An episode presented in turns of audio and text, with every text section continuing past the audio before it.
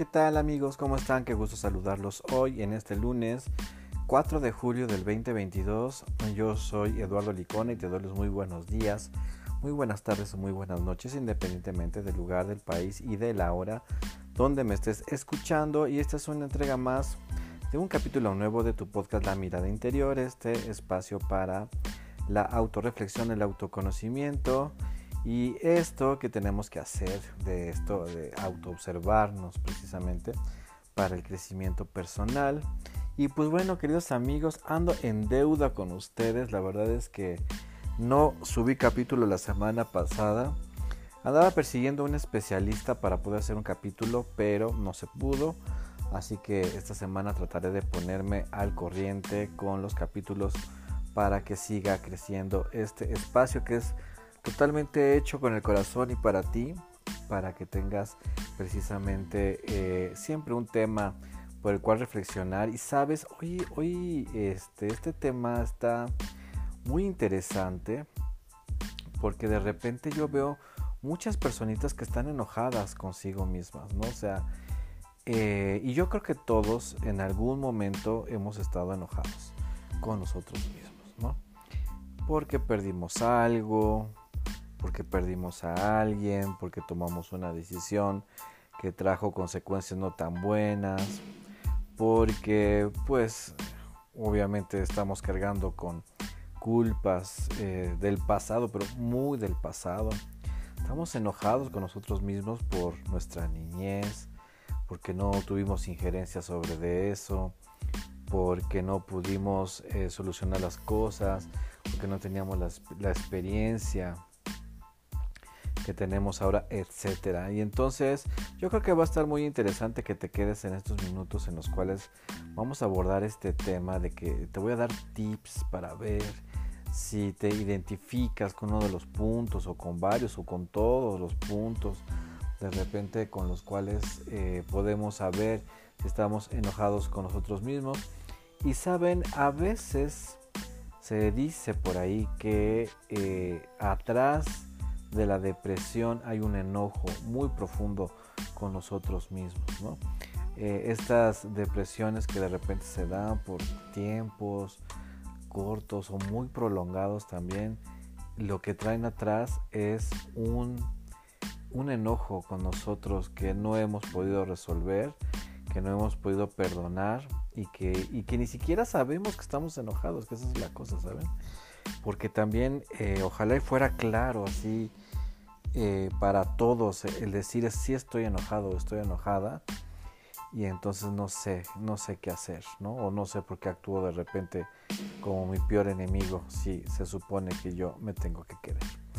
Bueno, pues quédense porque va a estar muy bueno, no sin antes saludar a todas las personas que me escriben, a todas las personas que me siguen en las redes, que siempre están al pendiente de mí, de mi trabajo, de las cosas que hago, del contenido que subo de los comentarios que he recibido sobre todo y de la y bueno ahora sí les voy a anunciar que hay una sorpresa este que va a venir pronto no, no se lo voy a decir pero pronto vamos a tener otro medio en el cual nos vamos a poder comunicar y en el cual estoy este, muy interesado en compartir meditaciones con ustedes meditaciones guiadas para todo para relajarse, para dormir, para mejorar nuestra autoestima, etcétera. Entonces, estén al pendientes de tu mirada interior porque la verdad es que vienen cosas este, muy, muy, muy padres para todos ustedes.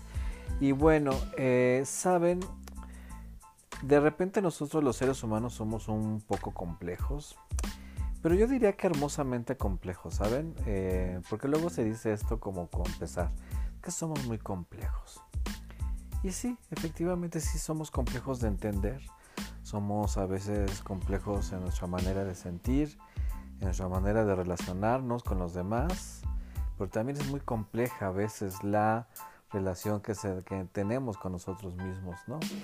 Y de repente cuando no estamos en una situación tan clara, tan positiva, tan sana con nosotros mismos y cuando hay un enojo, hoy voy a hablar del enojo, eh, pues definitivamente tenemos conductas que afectan directamente a nosotros. Hoy Estas reflexiones son directamente para ti, como siempre, que este podcast va muy dirigido hacia ti, no hacia tanto los demás. Y si siempre hago referencia a los demás es en virtud de cómo estás tú en relación con los demás. ¿Por qué? Porque se los voy a decir siempre que sea necesario, que únicamente podemos cambiar, que podemos eh, tratar, que podemos trabajar lo que observamos de nosotros mismos. Por eso es que este podcast se llama La mirada interior. Porque si no observas o eres de estas personitas que sistemáticamente se niegan a observarse, eh, entonces, ¿cómo, ¿cómo puedes saber en dónde hay que trabajar partes de tu personalidad, no?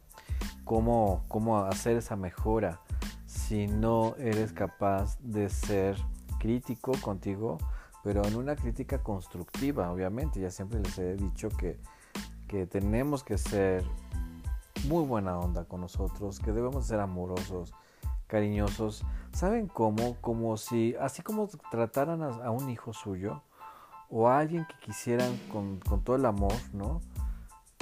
Eh, póngase a pensar en esa persona que puede ser un hermano, un hijo, un sobrino, este, los papás, con esa compasión. Así nos tenemos que ver nosotros. Tenemos que ser amigos de nosotros mismos, tenemos que hablar mucho con nosotros mismos, procurar una comunicación eficiente, una comunicación asertiva con nosotros. Todo el día estamos hablando con nosotros mismos. Entonces, que ese diálogo sea positivo, sea amoroso, este, no consecuente, obviamente no, o sea, de nada nos sirve hacernos tonto de las cosas, pero ya si una vez descubrimos que hay áreas que tenemos que trabajar en nosotros, que hacerlo desde el amor. Eh, siempre es en un proceso amoroso, eh, como decimos los humanistas, ¿no? Tiene que ser un proceso amable. Pero bueno, les decía que el enojo es una emoción que nos acompaña en muchos momentos de nuestra vida, ¿no? Eh, por ejemplo, el enojo que lleva la pérdida. Precisamente lo estaba platicando con una psicóloga esta semana, compañera mía, a la que le mando un saludo. Y yo le decía que, porque me estaba platicando de un duelo de una persona y, yo le comentaba que recordara que toda pérdida produce culpa, baja autoestima y también este enojo con nosotros mismos, ¿no?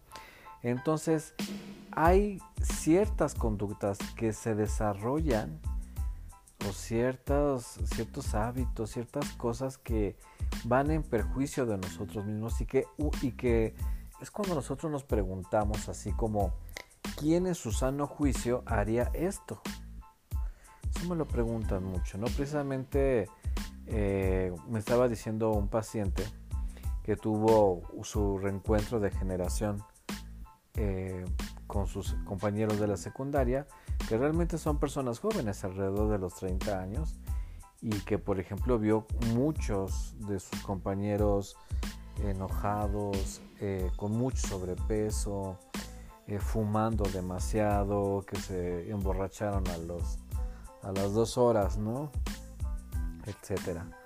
Y entonces él me decía, no, no lo puedo entender, ¿no? eh, por qué ese, ese compañero que pintaba para algo, algo, pues algo más, ¿no? Algo más padre y todo este rollo en su vida, ¿no? Que era deportista, ¿cómo puede terminar con eso, con esas formas? Y yo le decía que, que realmente, eh, híjole, es que de verdad, la, al observar una persona que únicamente vemos, obviamente, el exterior, la fachada, la cascarita, ¿no? No sabemos todo lo que hay atrás de esas personas, de todo lo que les ha tocado en su corazón y todo lo que les ha herido en un momento dado, o les ha dolido o les sigue doliendo, ¿no? Entonces, por ejemplo, eh, si tú estás enojado o enojada contigo misma, vas a tener problemas con cosas en específico. Por ejemplo, vamos a empezar ahí con la comida. Las personas que están enojadas consigo mismas se castigan con la comida. No tienen paz, no tienen este, esa mesura y viene este círculo tremendo ¿no? de la de la ingesta de la comida excesiva o de la falta también, porque ahí también es, es una o la otra. Acuérdense que casi todas las conductas son pendulares, ¿no? Y van de un extremo hacia el otro, pero puede ser el comer excesivamente y sentirte incómoda, incómodo con tu cuerpo, sabiendo que no estás bien, que no te sientes bien, cómo te ves a ti mismo, ¿no? Ya deja de lo que digan los demás, cómo te ves y cómo te sientes tú y no puedes parar, ¿no? No puedes parar y, sigues precisamente sintiéndote, sintiéndote cada vez más mal contigo mismo y esto genera más enojo. Entonces vemos personas que están en ese péndulo, como yo les digo, tanto los que comen mucho como los que restringen las calorías, que ni siquiera se permiten el buen comer. Y las dos son muy perjudiciales, tanto tener esos atracones de comida para llenar vacíos, para calmar la ansiedad, para calmar la ira, para... Eh, de verdad, eh, yo he atendido algunos casos eh, de este tipo de, situaciones en las cuales dicen es que ni siquiera tengo hambre y sigo comiendo, ¿no?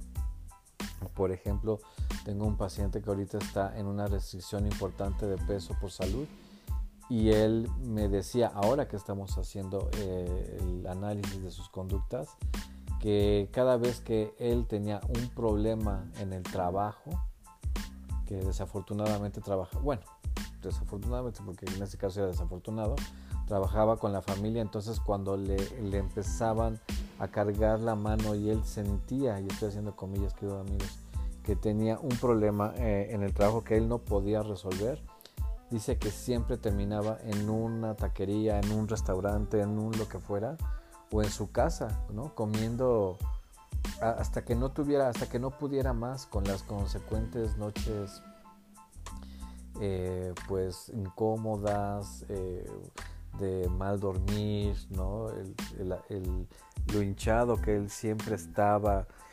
Y entonces, eh, como no podía confrontar a la familia, y estoy haciendo comillas porque claro que él podía tener una manera más asertiva de afrontar los problemas y de poder hablar con su familia y decir que no le era justo, que no le parecía justo y que no era justo el trato que le estaban dando, y entonces se autocastigaba comiendo.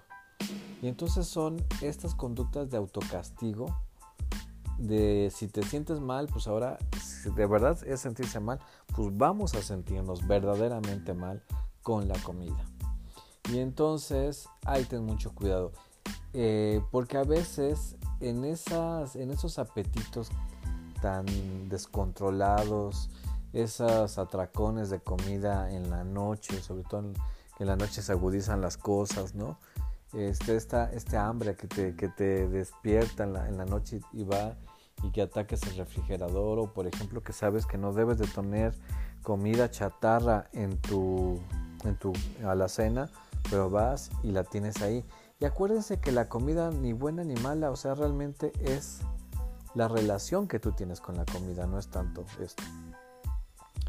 La otra va a ser eh, el abuso de sustancias, queridos amigos. También es signo de enojo con nosotros mismos, ¿no?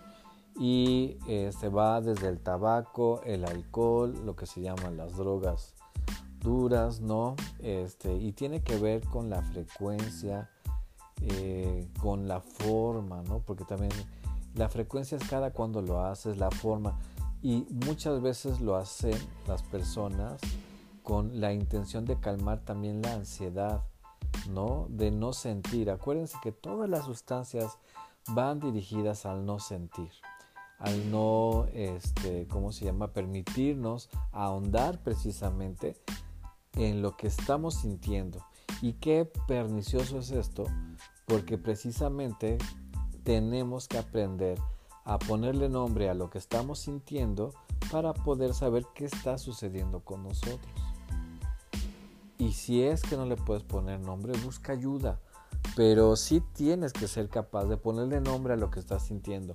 Pero lo que sí este, tenemos que entender es que después de que te pongas una borrachera, después de que inhales, te inyectes o tomes la droga que gustes y mandes, eh, en ese momento, como vas a estar en un estado alterado de conciencia, puede que no seas capaz de ver el problema en ese momento.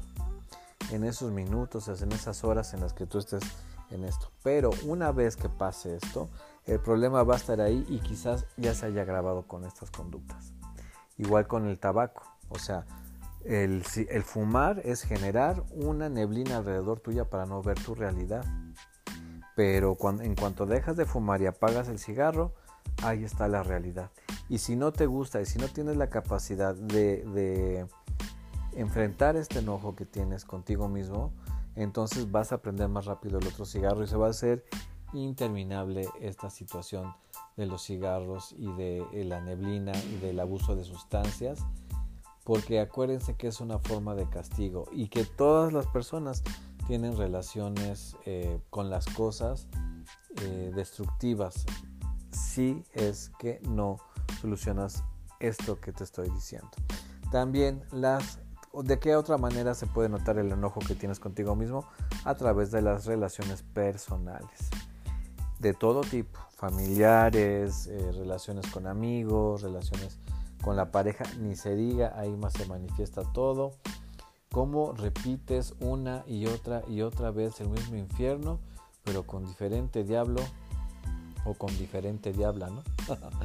Entonces, la verdad es que estás ahí una y otra vez cayendo en conductas repetitivas eh, totalmente perjudiciales para ti y que tal parece que repites el patrón pero hasta con gusto, ¿no? Porque dicen, bueno, es que solamente es cuando ya dicen las personas que te tiene que gustar esto que estás haciendo o estas personas que estás eligiendo porque pues ni más ni menos las eliges tú, ¿no? Entonces te tiene que gustar una parte de ahí, pero no, realmente la manera en cómo te castigas, en cómo manifiestas el enojo y cómo ese enojo hace que tú te pongas en situaciones difíciles y obviamente en relaciones de abuso, en relaciones violentas, en relaciones, este, ¿cómo se llama? Que no son obviamente de reciprocidad, ni de respeto, ni de nada por el estilo. Entonces, mucho cuidado también con las relaciones de pareja y cómo se manifiestan estas a través de tu enojo. Otra, las deudas. Queridos amigos, quien también, más que una persona enojada consigo misma, se puede maltratar con las deudas. Que estás prácticamente no disfrutando tu trabajo, no disfrutando este, el dinero, porque prácticamente todo lo que llega ya lo debes y estás hasta el cuello ahorcado con estrés, con este, ¿cómo se llama? Con muchísima presión, con angustia, con ansiedad, porque pues acuérdense que las deudas producen todo esto, ¿no? Y hay personas que son expertas, y estoy haciendo comillas, en endeudarse. Esa es la manera en cómo se castigan, ¿no? Y entonces este, precisamente esto. Endeudarse con cosas absurdas. Porque de hecho también cuando yo trato a personas que son expertas en, endeudarse, yo les digo, a ver, ya debes 500 mil pesos aquí dónde está el coche que, este, ¿cómo se llama? Que adquiriste con ese dinero, el enganche de qué departamento o de qué casa o algo por el estilo, y simplemente ni siquiera saben en dónde está el dinero. Cuando les hago que, hagan la, cuando les, les pido que hagan la revisión de sus casas, se dan cuenta que tienen el mismo saco tres veces repetido y no se daban cuenta. De verdad se los digo. Tienen tres veces repetido el saco, tienen tres veces repetidas las botas y no se, dan, no se daban cuenta. ¿No? Porque es una manera ya inconsciente de ponerse mucha presión emocional en las deudas. El sexo, el sexo es otra manera en cómo se manifiesta el enojo y este espectro es muy alto, desde la negación del placer, eh, el no sentir el orgasmo, el no permitirte lograr este, una relación placentera, el tener sexo con desconocidas, con desconocidos, sexo peligroso, sexo sin protección, el sexo compulsivo, este, hacer, tener relaciones sexuales eh, eh, en drogas, por ejemplo, ¿no? O sea, que tu vida sexual se vea afectada, tanto si tienes pareja, como si estás soltero, como si tienes novia, o sea, lo que sea, también a través del sexo te empiezas a maltratar. Y entonces yo lo trato mucho con mujeres que se han infectado en papiloma y como muchas me han dicho que se infectaron en una temporada de promiscuidad después de haber terminado una relación muy difícil para una relación muy muy difícil para ellas, ¿sí me explico? Me acuerdo de un caso precisamente de una chica que ella aguantó y aguantó, malamente aguantó y aguantó y aguantó una relación, dio todo de sí para que esta relación funcionara y finalmente no funcionó. Cuando ella finalmente pues ya tiene que aceptar que esa relación se, terminó y viene el divorcio, ella tiene una etapa de mucha promiscuidad, ¿no? Y estaba cediendo a los, a los caprichos de, de los hombres y se iba a los antros y se iba a las fiestas y tenía sexo casual y así con desconocidos sin cuidarse y se infectó de papiloma, ¿no? Y entonces fue un pedirle un, fue un pedir, o sea, el tratamiento tuvo que fue tuvo que incluir el, pedirle perdón a su cuerpo por el maltrato que le había puesto y ella sabía que más que dolida estaba muy enojada porque no le había podido, no había podido este eh, lograr su objetivo, ¿no? Porque pues también entendió que ella nada más podía hacer su 50%, no podía hacer el 100% de los dos. O más bien el 100% por los dos. Ella tenía que responsabilizarse por lo que ella le tocaba, ¿no? ¿De qué otra manera te puedes castigar estando enojado? Con el exceso de trabajo también, con el exceso de responsabilidades, con no permitirte unas vacaciones, no permitirte el, el descanso, no este, permitirte el hacer ejercicio, no tener equilibrio en tu vida y el etcétera es largo, largo, largo, largo. Y yo te pregunto, ¿no habrá eh, un enojo que traes contigo, con tus papás, una falta de perdón por ahí, por algo que hiciste, por algo, una situación de la que no te sientes tan honroso, o sea, tan honrado? Eh, que no te puedes ver al espejo con, como tú, tú quisieras porque piensas que eso que hiciste en el pasado fue muy malo o estás enojado porque tú querías otras condiciones de vida y simplemente no se te dieron, ponte a pensar, ¿por qué tengo esta, este desorden en mi vida? ¿no? ¿Cómo llegué a este punto de fumarme una cajetilla? ¿Cómo me pongo unas borracheras que eh, impresionantes que no sé de mí el fin de semana? ¿no?